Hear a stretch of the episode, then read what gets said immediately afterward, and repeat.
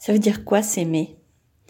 Ça veut dire euh, aimer son identité, sa singularité, ses caractéristiques, les chouettes comme euh, les un peu moins chouettes?